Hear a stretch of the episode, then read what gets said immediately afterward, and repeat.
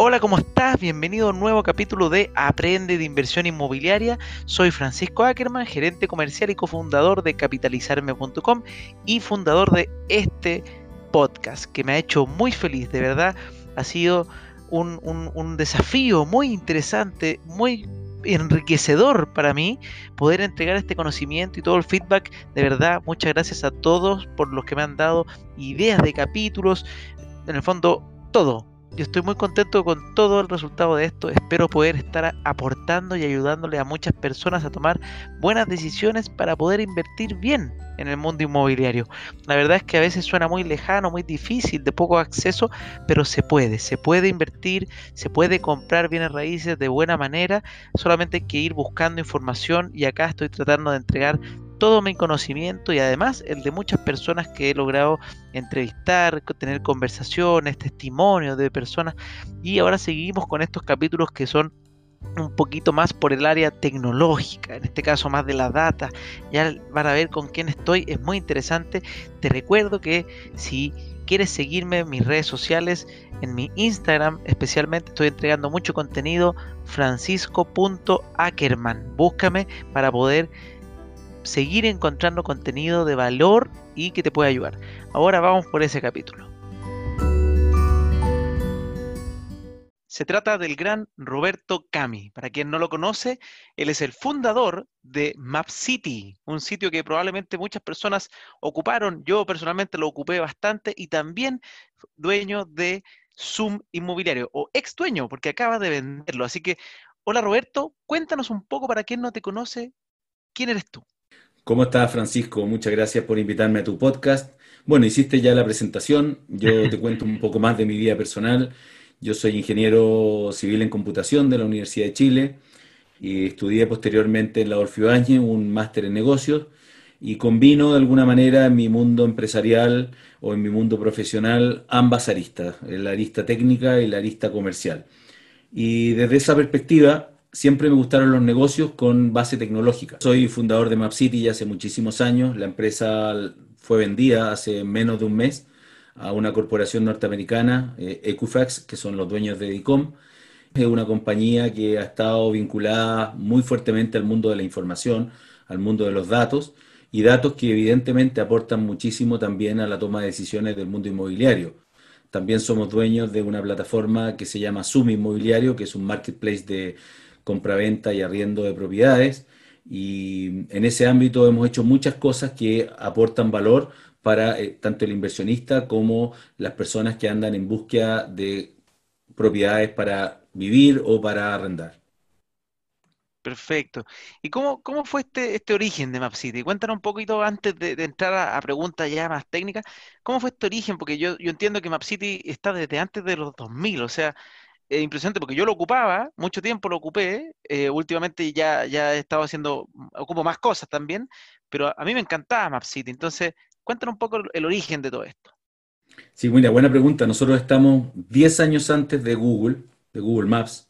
Nosotros pusimos mapas en Internet el año 98, en 1998. Pero ya en el año 94 nosotros comenzamos a digitalizar información del país a nivel nacional curva de nivel por curva de nivel, o sea, información que permitía, por ejemplo, modelar en tres dimensiones todo el territorio nacional. Y eso fue muy importante porque fue un trabajo que comenzamos a hacer el año 94 y a los pocos años vino la licitación de la telefonía personal, cuando vino el boom de los teléfonos celulares, ¿no? Cuando viene el boom de los teléfonos celulares, la Subtel, la Subsecretaría de Telecomunicaciones, llama a una licitación en donde exige que toda la información que entregaran los proponentes tenía que venir calculada sobre información del Instituto Geográfico Militar digital, que nosotros lo habíamos venido haciendo años antes. Entonces eso fue un tremendo espaldarazo y una tremenda fuerza que le dio a MapCity, que en ese tiempo no se llamaba así, para el crecimiento que tuvo durante los siguientes años y haber nacido posteriormente en el mundo de Internet con esta plataforma que, como tú bien dices, eh, todo el mundo conoce y que llegó a tener 4 millones de consultas mensuales en su pic en el año más o menos 2007. 4 millones de consultas mensuales. Y ahí, todo, bueno, ahí en 2007 ya la gente ocupaba harto Internet, pero No, lo, encuentro fantástico. Y, y ¿qué, es lo que, que se hacía? ¿Y cuál es la gracia? ¿Dónde veías tú que aportaba valor Map City para el pequeño usuario? ¿no? Porque quizás en los institucionales hay otro, otro mundo, pero pequeño usuario que decía, quiero comprarme un departamento, ¿cómo lo ayudaba tus empresas y toda esta data, en el fondo, que se almacenaba dentro de y detrás de esto? Como bien tú dices, nosotros veníamos desde el año 94 desarrollando proyectos para compañías grandes, institucionales, pero principalmente compañías que necesitaban manejar información de su activo en terreno. Estamos hablando, por ejemplo, de compañías de servicios que tienen todos sus cables bajo tierra o tienen, sus postes, ¿no? Eh, compañías de telefonía, de agua, eh, mineras, eh, forestales. Esos eran nuestros clientes. Sin embargo, en la medida que los planos digitales fueron tomando más fuerza, los computadores tuvieron mayor capacidad de procesamiento. Eh, lo que nosotros hicimos al poner nuestros planos en Internet con este tipo de información disponible para cualquier persona fue mostrar cómo esta data digital tenía valor para otro tipo de clientes. Y estamos hablando ahora de clientes más del mundo comercial, por ejemplo, del retail, banca, compañías de seguros, pero también de la persona individual. Entonces, lo que mostramos fue que las personas podían encontrar no solamente direcciones, sino que podían también encontrar, por ejemplo, hacia dónde se iba a mover la ciudad en términos de crecimiento urbano y eso de alguna manera impactaba también la plusvalía. ¿Por qué? Porque poníamos información de, por ejemplo, proyectos del metro próximas líneas que se iban a inaugurar en el metro. Nosotros las incorporábamos en nuestras plataformas apenas se anunciaban. Construcción de autopistas, todo lo que es la autopista urbana, Costanera Norte, autopista central, estaba en construcción y esos trazados también de alguna manera nosotros también lo incorporábamos. Si tú comienzas a analizar toda esa data, en términos de hacia dónde está creciendo la ciudad, dónde están las nuevas obras de infraestructura vial, eh, los nuevos permisos de edificación, que recuerda tú que desde que se presenta una solicitud de un permiso de edificación hasta que está construido eh, el edificio, pasan dos años y a, veces tres años. Bueno, ese tiempo, ese tiempo en donde tú puedes anticipar esos proyectos, de alguna manera también te anticipa demanda, te anticipa plusvalía, te anticipa una serie de elementos económicos que te ayudan a tomar decisiones tanto de inversión como de transaccionalidad futura, ¿no? Efectivamente, de hecho hay uno, uno de, los, de, los capítulos del podcast y, yo siempre le he dicho a la gente que una de las principales, si es que no es la principal, clave a la hora de invertir en propiedades normalmente se trata de la ubicación. Y obviamente está primero la ubicación que uno puede ver, así palpar, tocar madera y decir, oye, mira, ese departamento está al lado de todos los servicios de estación de metro, para quien no conoce lo que es el metro, en Chile es en el fondo las líneas de ferrocarril subterránea, pero que eso conectan a todo Santiago, a toda la capital de, de nuestro país. Entonces, uno puede decir, eso está bien ubicado. Pero lo que dice Roberto es fantástico, que a veces, porque uno tiene que invertir normalmente donde va a proyectar que va a haber un crecimiento en, en, caso de que tú quieras invertir para apostar por lo menos a lo que es plusvalía o crecimiento en el tiempo, como también a conseguir lo que se llaman los lugares emergentes. Y herramientas como estas que ellos desarrollaron perfectamente te pueden ayudar a eso. Nosotros usábamos mucho, mucho esos datos para conseguir buenas ubicaciones, porque si uno sabe que alrededor de donde tú vas a comprar se van a construir 20 edificios más, tú puedes al tiro proyectar y decir, ah, va a aumentar la densidad, si va a aumentar la densidad poblacional, van a aumentar los servicios, si van a aumentar los servicios, va a aumentar la fuente de empleo, y así uno puede hacer una serie de supuestos, y, entre más los valide con datas, esos supuestos más tienden a cumplirse. Así que súper interesante lo que, lo que hacen, yo lo encuentro extraordinario. Y Roberto, cuéntame un poco más. Bueno, ¿cómo, cómo fue este, esta transición de, de Map City? Fueron creciendo y aparece este Zoom inmobiliario. ¿Cómo van conjugando estos datos y cómo te han ayudado a ti a convertirte en, inversionista también? Bueno, mira, efectivamente nosotros compramos Zoom Inmobiliario al grupo Copesa. Era una plataforma que tenía el grupo Copesa inicialmente y en algún minuto que Copesa decidió deshacerse de todas sus inversiones digitales. Eh, fue la época en la cual vendió eh, laborum.com, se deshizo de todas las plataformas digitales. Eh, nosotros tomamos posición con Zoom Inmobiliario y comenzamos a darle mucha fuerza a esa plataforma, porque además tenía mucha lógica que si nosotros veníamos trabajando con información sobre mapas digitales, información demográfica, censo, todo lo que estamos hablando de, desarrollo urbano, eh, que se mezclara con información de oferta y demanda inmobiliaria. Entonces, tener un marketplace de oferta y demanda inmobiliaria nos iba a entregar mucha información adicional con respecto al dinamismo del mercado y al dinamismo de los precios del mercado. Entonces, hoy día, por ejemplo, Sum Inmobiliario recibe decenas de miles de consultas diarias con respecto al interés que hay por arrendar o por comprar propiedades. Y por otro lado, también está al lado la oferta, en donde la gente publica las propiedades que quiere vender o arrendar. Entonces tenemos una sensibilidad muy cercana en tiempo real sobre el precio, sobre la oferta y sobre la demanda de las propiedades. Entonces, si tú combinas esto con el resto de la información que yo acabo de mencionar, la verdad es que puedes proyectar además muy bien cómo se va a mover el mercado inmobiliario en los próximos meses o años. ¿Y qué hicimos nosotros? Nosotros lanzamos un indicador hace algunos años que se llama IPZ. Yo lo ocupo, lo ocupo harto.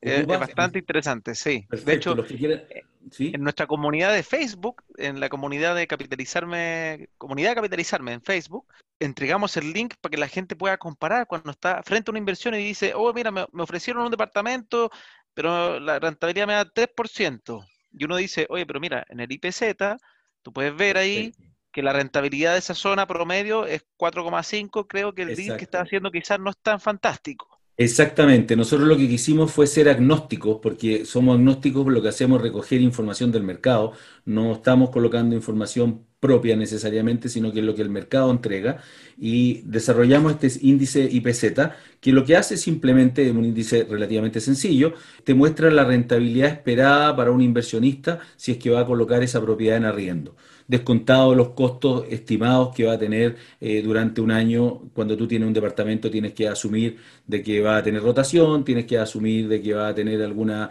pérdida de rentabilidad porque se te, se, te va a echar a perder algún, algún elemento del departamento y va a tener que pagar el, arreglo, cosas de esa naturaleza. Ah, eso te iba a hacer esa pregunta, te porque yo, yo vi la rentabilidad y tiene como un circulito con un signo pregunta que dice rentabilidad esperada en base a los arriendos. Y yo pensé que se trataba de la rentabilidad bruta, 100% bruta, en el fondo, arriendo por 12 dividido el valor de un activo. No, Tú me dices que acá está con un poquito, le meten no sé si viene a ser el cap rate completo, pero, pero por lo menos tiene una cierta lógica de gastos incluida. Sí, hay un, hay, hay, un descuento, hay un descuento que no, no, sé la fórmula, es una fórmula dinámica, porque eh, al igual como el page rank de Google y va cambiando, nosotros también vamos mejorando esa fórmula, pero eh, hasta hace un tiempo era aproximadamente un mes de arriendo. O sea, sería lo que tú estás diciendo por 11. 11, por, ese, es uno que se ocupa normalmente también, eh, es, un poco simple, pero, pero sí, la gracia es que le va a ir restando y haciendo un poquito más real la ecuación, porque cuando uno invierte y, lo, y hace el arriendo por 12, es medio nublarse, porque el por 12 es casi imposible que se mantenga siempre por 12. Exactamente, pero ojo Francisco que aquí lo que nosotros estamos intentando hacer con el IPZ, yo digo estamos intentando hacer, aunque yo ya no soy parte de la empresa, pero tengo el corazón ahí. Sí, 20 años ahí me imagino. Claro. es, un hijo. Exactamente. Es un hijo que este dejaste ser grande. este es un bench. Entonces, cuando tú tienes un bench, lo que importa con, eh, con los bench son las comparaciones. O sea, tomar un barrio en comparación a otro barrio. Y si ambos están medidos de la misma manera, a ti te interesa saber cuál es mejor. Entonces, si esto es rentabilidad 3.7 o es 3.5 o es 3.4, en realidad no es lo relevante. Lo relevante es que 3.7 es mejor que 3.4 que está en el barrio de al lado. ¿Se entiende? Entonces, desde ese punto de vista, la fórmula importa, evidentemente, porque te da una, idea mucho más precisa de la rentabilidad que va a obtener si es que la tienes que comparar con otros activos que no sean inmobiliarios. Pero de hecho, tiene un scoring que yo lo encontré muy bueno también. Un scoring que es la vacancia, te mide en el fondo esas cosas que, que para quien no, no sabe a qué me estoy refiriendo, eh, cuando tú vas a comprar, invertir, tú a veces puedes decir, ah, mira, puedo invertir en Estación Central, por ejemplo, y en Santiago Centro y resulta que te dicen, oye, ambos suena como que tuvieran la misma, supongamos, estoy haciendo un supuesto, tuvieran una rentabilidad parecida, pero uno podría decir, oye, pero ojo, que Estación Central debiese tener un scoring un poco más bajo que Santiago Centro, y uno debiese exigirle un poco mayor de rentabilidad en base al riesgo que vas a asumir, porque vas a tener más vacancia, más rotación, que en un, en un sector consolidado, donde normalmente consolidado significa que va a mantenerse parejita la renta normalmente. Entonces, y eso hacen los fondos. Los fondos le exigen rentabilidades diferentes a, diferentes barrios. Y a mí me gustó mucho que el IPC tiene un scoring de que lo encontré fantástico. Bueno, y esto se combina, esto se combina con otra plataforma que no sé si conoce, yo creo que sí, que se llama Mi Entorno. Sí, perfectamente. Pero ese ya hay que, hay que invertir mientorno.cl, mientorno.com. No, es una plataforma gratuita, te permite hasta seis consultas mensuales sin costo. Ah, está buenísimo eso.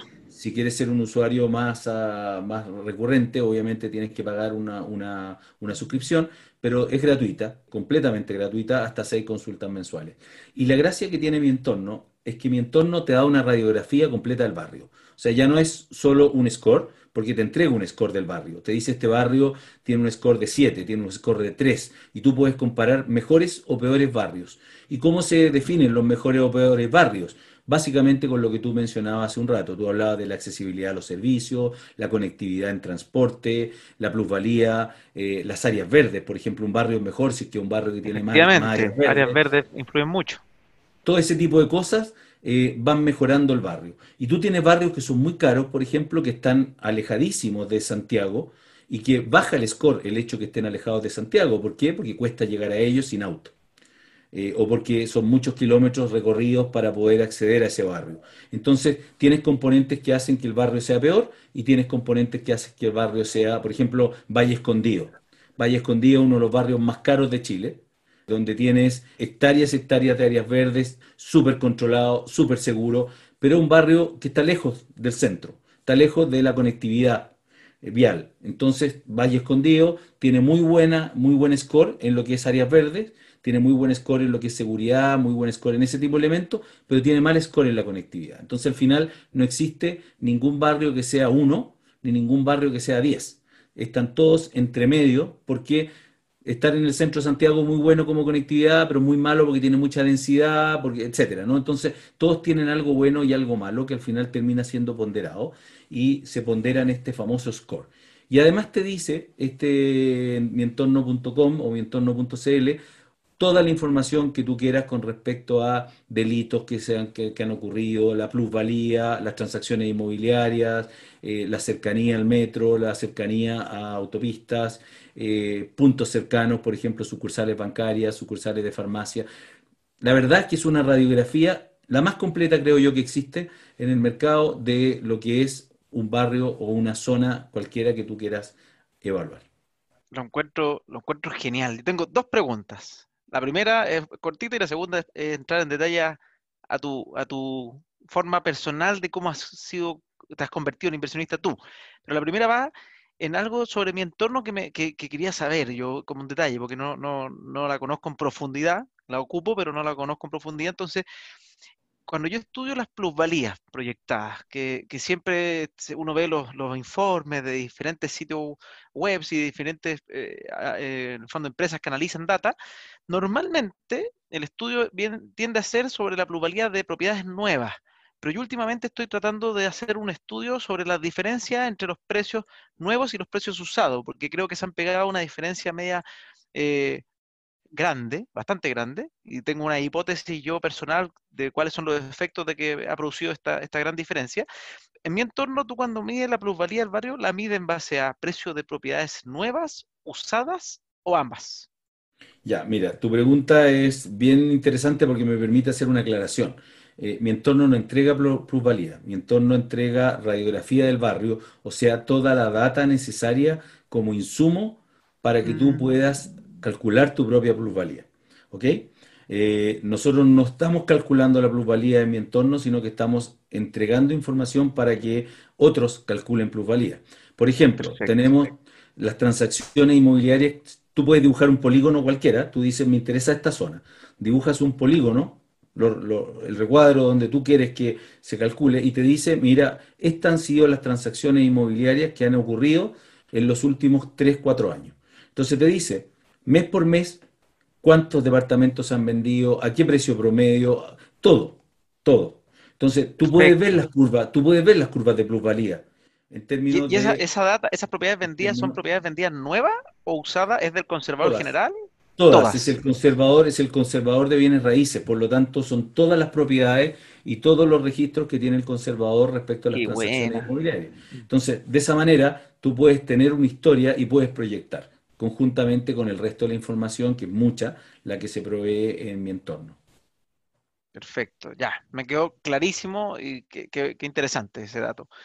Y ahora pasemos ya a temas más personales. Yo ahí estuvimos hablando off the records que tú también has aprovechado el instrumento inmobiliario como inversión, como un vehículo de inversión, tienes tu departamento. Entonces, me gustaría que les contaras a las personas cómo fue ese proceso, porque obviamente cuando uno a veces es, empresario, yo conozco muchos emprendedores que, que al final ponen toda su ficha en su emprendimiento, porque es su, es su, es su fuente de ingresos principal y que la cuidan como hueso santo, entonces a veces olvidan otros vehículos de inversión, pero yo veo que tú lograste separar aguas también y decir, acá está mi empresa, y me imagino que tienes otras fuentes de, de, inversiones también, pero una de esas es el instrumento inmobiliario. ¿Por qué lo elegiste y cómo ha sido tu experiencia ahí? Mira, una, una de las cosas que yo me arrepiento enormemente es desde joven, cuando tenía ahorro. Yo soy una persona que ahorra eh, bastante porque soy austero desde el punto de vista del gasto. No me gustan las marcas, no soy de los que cambia el auto cada rato. En general, vivo bien, pero no, no, no, no, no, no soy un mal gastador, por así decirlo. Así que desde Súper buen consejo ese primero. sí, sí que desde ese punto de vista eh, te diría yo que, que, desde muy joven tuve la oportunidad de haber invertido en propiedades y no lo hice, ¿ah? no lo hice como lo debía haber hecho. Mi primer departamento fue cuando me casé, el que compré cuando me casé, pero era el departamento para vivir. Para vivir. No para, no para invertir, cerca de los 30, 31 años. Pero yo podría haber, probablemente haber iniciado poniendo pies en departamentos más chicos mucho antes y, no lo hice y la verdad es que fue un tremendo error. O sea, yo creo que la inversión inmobiliaria, por lejos, una de las mejores inversiones que existe y a esta altura ya tendría todas las propiedades pagadas, pues yo tengo 54 años, así que imagínate a los 31, 34 años haber comprado 5, 6, 10 departamentos a 20 años. De una fuente de ingresos constante, permanente. Exactamente, esa, esa, es una de las cuestiones que debí haber hecho, pero, pero no la hice, empecé un poco más tarde y te diría que eh, uno de los consejos que le daría a la gente es que si tiene una propiedad que ya esté pagada, nunca se deshaga esa propiedad. Sea, a menos que esté recibiendo un tremendo premio, digamos, por alguna circunstancia muy particular. No sé, en la, eh, eh, en la casa que le falta a la inmobiliaria para el paño para construir su edificio. Entonces te está pagando un sobreprecio 2X, 3X, perfecto. sal de ahí. Pero si ya tienes tu propiedad pagada, la verdad las cosas que a menos que necesites hacer caja, eh, yo te diría no te deshagas de las propiedades. Y yo cometí el error de deshacerme de algunas propiedades eh, que posteriormente fue justo antes del boom. ¿ah? Te estoy hablando 6, 7 años atrás. Vendí por ahí un sitio que tenía en Chicureo, después se disparó. Estuve 12 años con el sitio deprimido 12 años pagando, 12 años pagando, pagando contribuciones, 12 años era un condominio, entonces pagando gastos comunes, etcétera. Estaba hasta aquí, digamos, con el tema, y, el valor del sitio no, no, subía, hasta que de repente alguien me, hace una oferta un poquito mejor que lo que el mercado entregaba, yo me deshice el sitio, y bueno, la verdad es que al año siguiente empezó el boom inmobiliario en, en nuestro país, que tú bien conoces, donde se dispararon todas las propiedades 20, 30, 40%, y yo perdí ahí una plusvalía impresionante. Eh, por lo tanto, ese fue un tremendo aprendizaje porque el sitio estaba pagado. Entonces, la verdad que hoy día digo eh, como consejo, eh, si, no necesitas el dinero, yo no lo necesitaba, no te deshagas de tus propiedades. Ah, yo más encima agarré, la, agarré la plata, la metí en un bono en una empresa mexicana que después quebró. No, no te quiero contar la historia, o sea, perdí muchísima plata. Ya, es como mi historia del auto, que yo también vendí mi primer departamento de inversión pensando que hice la América. De hecho, también me arrepiento porque compré una propiedad a 1.400 UF que se arriendan 260. Era un negocio que me generaba renta todos los meses, la podría haber seguido prepagando y, de hecho yo eh, los libros que, que ido estudiando, audiolibros, en verdad soy medio malo para leer, soy bueno para escuchar, pero no sé si uno escucha a Kiyosaki, a todos los fantásticos en el mm. fondo inmobiliario norteamericano, ellos terminan quedándose con todo no, no hacen este juego de comprar, vender, comprar, vender, o quizás lo hacen al principio cuando son muy jóvenes para poder hacer crecimiento de patrimonio medio espontáneo, pero eventualmente caen a, lo mismo consejo de es, no sirve de nada tener, por tener caja, hacer caja todo el día, sino que acumulan activos. Entonces tienen estas propiedades que les generan ingresos recurrentes. Y después ya con, con la plata que le generan esos ingresos recurrentes, ya empiezan a apostar a otras cosas porque ya tienen una base sólida, una libertad financiera en el fondo fantástica, y ya empiezan a jugar, y ahí ya les da lo mismo, ya cuando ya tienen un número de propiedades suficiente o un número de, un patrimonio suficiente que les genera una mesada mensual, la cual pueden ocupar a libre disposición, ya les empieza, ya no les importa. Pero, pero trabajan duro para eso. Acumulan activos generadores de caja o generadores de flujo que no es lo mismo, y aquí hay que aclararle a los oyentes, que me imagino que tienen muchos oyentes en este podcast, que no es lo mismo que comprarse el departamento en la playa. Ese es un pasivo. Efectivamente, un gasto mensual. A menos que la persona te diga que lo arrienda por Airbnb, bueno, pero, pero normalmente la segunda casa es un pasivo. Y de hecho, un pasivo que te cuesta bastante. Lo mismo que el auto, lo mismo que muchas otras cosas. Entonces eh, hay que entender bien cuál es la diferencia entre el activo y el pasivo. En mi caso, todo lo que yo te estoy hablando de inversión inmobiliaria, a excepción de mi casa donde vivo, son, eh, son activos para, renta, digamos. ¿Y esto lo empezaste, a qué edad empezaste a comprar tus primeros departamentos de inversión? Tarde, pues de viejo, de viejo. Yo el primer departamento de inversión, el primer departamento de inversión que me compré me lo debe haber comprado a los 37 años o 36 años. Fue un departamento pequeño, pero muy lindo, frente al mar, en la Avenida del Mar en La Serena, cuando estaba explotando la Avenida del Mar en La Serena. No sé si te acuerdas de, de esa época, muchos años atrás, pero te digo la verdad, o sea, fue súper complejo administrar un departamento a 450 kilómetros de distancia. Eh, cuánta gente te, metía a la corredora en, época estival, en el verano, te metían de repente en un departamento que habían seis, te metían 14, después te llamaban y te decían, oye, se echó a perder el califón, eh, mándame plata para pagar el califón, y al final terminaba siendo un, parto doloroso eh, tenerlo, y terminé liquidando ese departamento a, muy, muy, muy bajo valor, más bajo que el que lo había comprado de hecho, y bueno, también me arrepiento. no, también me arrepiento porque propiedades frente al mar en la línea costa eh, son, son eh, escasas. Y, lo único que pueden hacer es aumentar su valor en el tiempo. Lo que pasa es que a veces uno no tiene cuando es joven la paciencia y quiere, y, quiere ver la rentabilidad de corto plazo. Y yo creo que ahí hay un tremendo eh, aprendizaje mío donde además el departamento estaba pagado, ojo. Entonces, solo generaba, solo generaba ingresos, no, no, no, no tenía costo. Entonces la verdad es que fue un error también haberlo vendido y cometí esos dos errores, como te digo, pero ya aprendí la lección y, hoy día estoy más preocupado de, mantener que de, hacer caja de corto plazo. Buenísimo, ¿no? Yo encuentro súper buenos consejos, son buenos errores también, si uno, ojalá no todos tengan que equivocarse para aprender, pese a que parte de, los aprendizajes siempre dicen que la experiencia es súper importante, yo creo que aprender de la experiencia ajena también es sumamente importante. Yo no, por ejemplo, no pretendo comprarme un departamento y dejar, o sea, ya hice uno malo, pero, pero escuchando cosas, eh, porque este fue un error de principiante cuando compré mi primer departamento, en los que voy siguiendo y, quiero tener más adelante, mi idea es justamente ir acumulando activos todo el tiempo.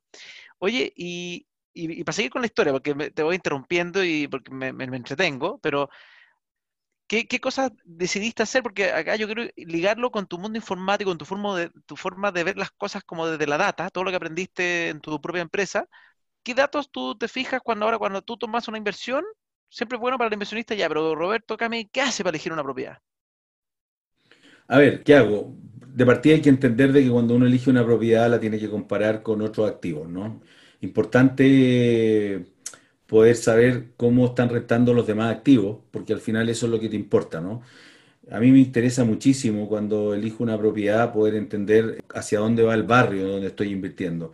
Si un barrio que va con desarrollo urbano que le va a dar plusvalía o un barrio que va en deterioro eh, eventualmente y que va a afectar la plusvalía. Todo lo que tiene que ver con conectividad es uno de los elementos importantes donde me preocupo. O sea, no tiene, no tiene parangón de comparación una propiedad que está a pocos pasos del metro, por ejemplo, como tú lo mencionaste, o de buena conectividad vial, de algún lugar que está mucho más aislado en términos de, por ejemplo, velocidad de arriendo, que es lo que tú finalmente buscas, independientemente que a lo mejor tenga arrendatarios que te duran un año, pero si se van y, y llega uno a las dos semanas, está perfecto. Pero si tú pasas dos, tres meses con tu departamento desocupado, al final eh, tu rentabilidad se va a reducir a algo cercano a cero. Entonces yo me preocupo mucho de eso. Por un lado de la plusvalía, de, la calidad del barrio y de la calidad del barrio hacia el futuro, no la que tenga hoy día, sino que cómo se proyecta. Y ahí es importante analizar información eh, que, te pueden entregar plataformas como las que nosotros en su momento hemos desarrollado en MapCity. Y por otro lado, esa velocidad de cambio, que, de recambio que pueda tener una propiedad en términos de eh, la demanda que tenga. Cuando hay mucha demanda, tú sabes que un departamento o una casa que se va a desocupar, pero que va a tener inmediatamente un, próximo inquilino. ¿Y cómo le buscan la demanda así en lo práctico? Yo tengo un dato que se lo voy a decir después, pero, pero a ver si tú, ¿cómo te fijas si, si va a tener demanda de arriendo? Bueno, ahí, ahí una de las fórmula, eh, y yo tenía, por supuesto, capacidad de acceso a información ah, que es las búsquedas que se hacen en las plataformas de marketplace inmobiliarios. Cuando tú estás viendo que todo el mundo está buscando, por ejemplo, departamentos en Independencia, tú te das cuenta de que hay muchísima demanda en Independencia y que hay pocos edificios en Independencia y sobre todo pocos edificios nuevos. Entonces te das cuenta que invertir en un edificio nuevo en Independencia eh, lo va a arrendar rápido lo va a arrendar inmediatamente. Yo tengo tres departamentos en Independencia y efectivamente desde que los tengo varios años nunca he tenido un mes desocupado ninguno de ellos. Digamos, uno de los barrios conjuntamente con Estación Central, en donde hoy día hay que estar mirando porque son barrios que tienen ya todavía unos años por delante en donde esto va a seguir así. Eh, justamente por la relación que existe oferta-demanda. Eh, hoy día las plataformas inmobiliarias como, como Inmobiliario y otras que, que, que, que todos conocemos son muy buenas para eso, porque te muestran cómo está evolucionando el mercado, tanto a nivel de oferta como a nivel de demanda. Entonces yo creo que hay un buen, buen input para poder medir eso. Buenísimo. Bueno, yo le diría, justo iba a hacer un consejo eh, que, ocupo yo cuando estoy viendo cosas, que es mirar las publicaciones del barrio donde tú quieres comprar, cuánto tiempo llevan las publicaciones. Es lo mismo.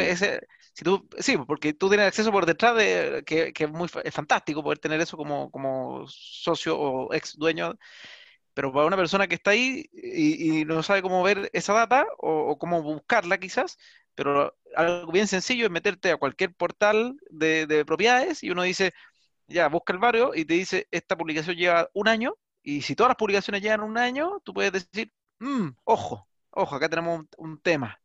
pero si las publicaciones nuevas van cambiando, sí, por los tiempos promedios que duran esas publicaciones, te dicen, la rapidez que tiene, y ese es un consejo que le daba a harta gente y le ha servido, yo, me, han mandado mensajes de, oye, qué, interesante ese, ese datito, porque eso es lo más importante, o sea, no, no, es lo más importante, pero es uno de los datos más importantes que tu departamento se arriende velozmente y que la, el recambio, como dice Roberto, tener tres meses del departamento vacío te hace nefasto el negocio inmobiliario versus dos semanas o un mes quizás como tope. Ese es como lo ideal. Exactamente. Así es. Roberto, ha sido súper interesante este tema de cómo manejar la data, cómo viste y fuiste un visionario también en eso. Déjame decirte que estar antes del 2000, bueno, yo era bien chiquitito y probablemente no, no, sabía todavía nada de eso, pero lo encuentro sensacional.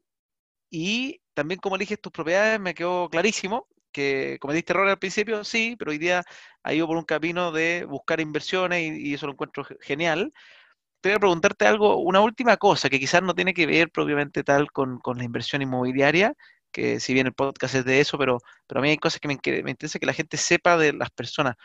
¿Cómo ha sido tu transición de pasar de un emprendedor, dueño de una empresa, a que compraran tu, tu, tu guagua en el fondo, le hicieran eh, que una, empresa norteamericana entrara y hoy día estar saliendo? ¿Cómo, cómo ves ese mm. proceso? Yo he visto tu, blog y, y, esas heridas de guerra, mm, lo encontré muy bueno de eso. Para quien no conoce, Roberto Cami tiene un blog personal muy interesante y ahora también un podcast, eh, así que somos compañeros podcaster. Así es, y un libro, ¿ah? ¿eh? piensa al revés. Y un libro, piensa al revés, ¿verdad? Aprovecho de pasar el dato porque, porque todo lo que estoy haciendo y lo que estoy escribiendo de alguna forma está apalancado no necesariamente en las historias del libro y en los consejos del libro, pero sí en la forma en la cual yo enfrenté esa publicación. Esa publicación ha tenido mucho éxito, la lanzo ahora el 20 de agosto, en unos poquitos días más en eh, Perú. El libro sale en Perú, va en segunda edición en Chile y creo que una de las razones por las cuales ha tenido el éxito que ha tenido, lo cual para mí ha sido incluso impresionante, es la forma en la cual se han explicado todos estos consejos a partir de experiencias de vida se habla muy cercanamente con el emprendedor o con el lector. muy de tú a tú, de forma muy humilde, desde el error, ¿no? Porque yo creo que el error es muy valioso para el aprendizaje posterior. Y cuando tú dices, bueno, cometiste errores en el mundo inmobiliario, oye, lo he cometido en el mundo inmobiliario, lo he cometido en la bolsa. y la verdad es que uno debiera estar contando los errores, no debiera estar contando los éxitos. Porque en la medida que uno cuenta los errores, de verdad que está transmitiendo experiencia. Cuando cuenta los éxitos, a lo mejor lo que transmite es envidia. Eh, así que no tengo ningún problema en hablar de mis errores y de, mis heridas de guerra, que son de alguna forma también eh, errores, por así llamarlo, porque uno tiene días cuando, cuando se expone, ¿no? Cuando, Efectivamente. Cuando te llega una bala, cometiste un error, te expusiste demasiado y te llegó una bala en, el pie, ahí hay una herida de guerra.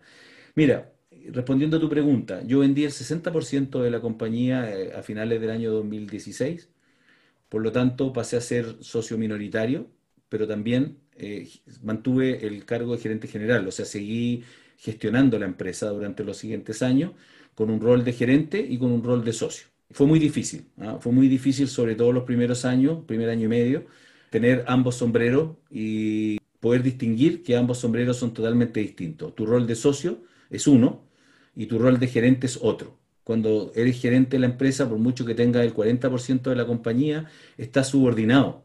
Estás subordinado a tu jefe, digamos, en ese momento. Y tienes que actuar como gerente, no como socio. Y cuando, cuando tienes tus juntas de accionistas, tú puedes golpear la mesa como socio. Pero son dos instancias totalmente distintas y se te tienden a confundir, sobre todo al comienzo. Además, estar en una corporación abierta en bolsa en Estados Unidos, que está en 24 países, que es muy estricta en procesos, muy estricta en lo que es información financiera y que persigue objetivos de performance de, corto plazo eh, de manera muy, muy, muy exigente, bueno, me llevó también a exigirme a mí en términos de poder generar algunas capacidades y algunas competencias, skills que se llaman, que probablemente no los tenía bien desarrollados y que tuve que desarrollarlos para poder cumplir con las expectativas del resto del equipo y del resto de, de los socios, ¿no? Y luego, eh, la última fase, que fue durante este año, de deshacerme ahora en julio del 40% que mantenía junto a otros socios más, también fue muy duro. Y pasé de, tener mi oficina a trabajar en mi casa. Hoy día estoy asesorando un par de empresas, son startups medianas que están en etapa de crecimiento y que necesitan probablemente de un poco más de experiencia, un poco más de canas para dar el siguiente salto. Entonces estoy trabajando con, directamente con, esos emprendedores CEOs de esas compañías y dedicando bastante tiempo, como tú bien lo dijiste, a mi blog, a mi podcast. Eh, estoy escribiendo harto, no sé si vendrá un siguiente libro, muchos me lo preguntan, todavía no lo tengo claro, pero con tiempo para pensar y viendo dónde invertir, dónde poner mi ficha, dónde poner mi esfuerzo, ¿no? Eh, además de lo que ya te mencioné. Perfecto, no, lo encuentro, lo encuentro genial. Muchas gracias por, contarnos tu, historia. Si pudieras decirle al pequeño inversionista para que se vaya con, algo, dos tips y, si hoy día es un buen momento para invertir según tu opinión. Eh, mira, es una buena pregunta si es un buen momento para invertir. Yo de hecho estoy en este minuto invirtiendo en tres propiedades más, pero la decisión la tomé antes. ¿Ah? la tomé antes de, la crisis social principalmente. Eh, todavía no me entregan esos departamentos, pero estoy contento con la decisión que tomé. Yo creo que hoy día es un momento para, si alguien tiene cash, es un momento para tomar buenas posiciones, porque creo que van a venir muy buenas oportunidades para invertir, sobre todo en el mundo inmobiliario. Por lo tanto, yo estaría mirando cuáles son esas buenas oportunidades. Si hoy día tú me preguntas, hay un pequeño inversionista recibió su 10% de la FP, más alguna indemnización por ahí eh, que, tenga, que tenga guardada y, a lo mejor es una persona que ya está encaminada con respecto a su, a su flujo y tranquila y tiene esa, ese dinero de libre disponibilidad, yo creo que es un muy buen momento para mirar dónde invertir. No sé si ahora, ahora, ahora mismo o a lo mejor esperar algunos meses. Yo creo que yo esperaría algunos meses, eh, miraría durante los próximos meses cómo viene eh, el término, ojalá, de, esta pandemia tal cual la conocemos en términos del confinamiento, a lo mejor con una vacuna próximamente, qué va a pasar con el plebiscito y yo creo que todo eso va a marcar una pauta para poder tomar decisiones mucho más acertadas a la vuelta de la esquina. O sea, estamos hablando probablemente durante los próximos cuatro o cinco meses del año. Creo que se vienen oportunidades muy interesantes para quien tenga algún dinero para invertir. Buenísimo, buenísimo Roberto.